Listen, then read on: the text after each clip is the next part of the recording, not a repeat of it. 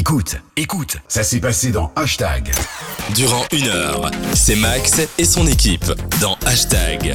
Et oui, Anaïs et Xavier sont toujours autour de la table et sont toujours à mes côtés euh, jusque au moins 21h, voire un petit peu plus, hein, si on se plaît bien, comme vous le savez, on reste euh, quelques minutes. De plus, on vous le disait, nous allons parler euh, de- du ciel. Du Xavier, ciel, euh. Xavier, pour cette nouvelle saison, va un petit peu nous, nous expliquer tout ça parce qu'il est, Mhm. est passionné, il aime bien tout ça. Et donc, c'est un truc, euh, on va dire, euh, un milieu assez. Il y a des choses qu'on peut facilement ne pas comprendre, Mhm. alors que c'est des termes qu'on voit tous les jours quand on entend la météo. Il y a des mots qu'on on entend, tout- on se dit qu'on sait c'est quoi maintenant, sans Et vraiment au final savoir ce que ouais. c'est. Alors on va avoir des explications un petit peu tout le temps euh, durant l'année sur euh, sur euh, mais qu'est-ce que c'est une tempête, qu'est-ce que c'est un ouragan, qu'est-ce que c'est ce nuage, qu'est-ce que c'est. Enfin voilà, vraiment plein de trucs différents. Et aujourd'hui, on va parler des ouragans. Bah oui, puisque pour l'instant, euh, il y a des ouragans qui sévissent du côté des États-Unis. Elle s'appelle Laura. Et ces vents soutenus de 240 km/h ont fait au moins 6 morts, en tout cas en Louisiane et au Texas.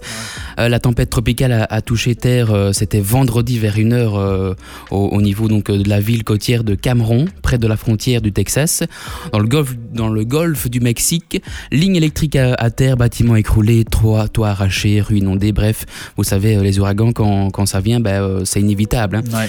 Et euh, surtout, ben, dans cette séquence, on va quand même expliquer ce phénomène. Pourquoi nomme-t-on également les, les ouragans? Bien, Pour répondre justement à cette dernière question, on les nomme tout simplement pour les classer, pour les archiver, au lieu de dire tempête A, B, C, etc. Bien, on donne tout simplement un nom. Et depuis 1979, eh bien, un nouveau système a été mis en place. Il se base sur six listes de prénoms de filles et de garçons Ouais. classés par ordre alphabétique de A jusqu'à W. Le Q et le U sont exclus de cette liste.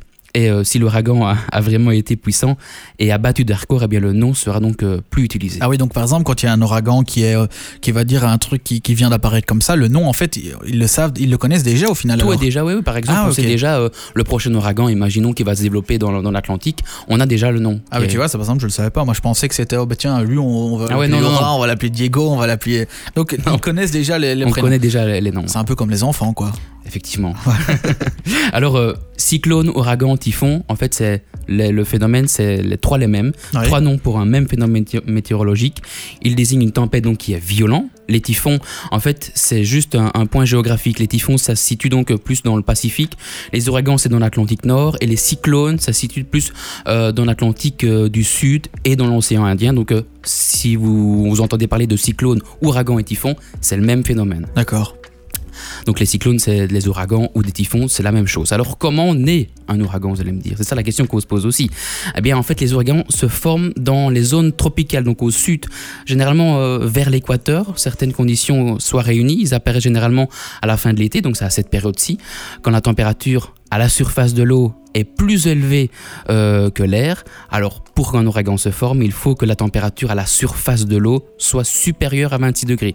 Important. Ah ouais. Sur une profondeur de 50 mètres. Donc on risque pas d'en avoir à la côte belge. Voilà, c'est l'explication. Donc ici, euh, le, le risque est, est plus faible qu'ailleurs. L'humidité doit être aussi supérieure à 40%. Alors avec la chaleur de l'eau et de l'océan qui s'évapore, en altitude, l'air chaud refroidit et se condense, formant donc des nuages. Et la rotation de la Terre fait que, eh bien, euh, ça, fait, ça forme euh, un tourbillon et des vents qui, qui, se, qui deviennent de plus en plus forts. Mais ça se situe évidemment sur, euh, sur, la, mer- sur la mer, sur l'Atlantique, sur l'océan.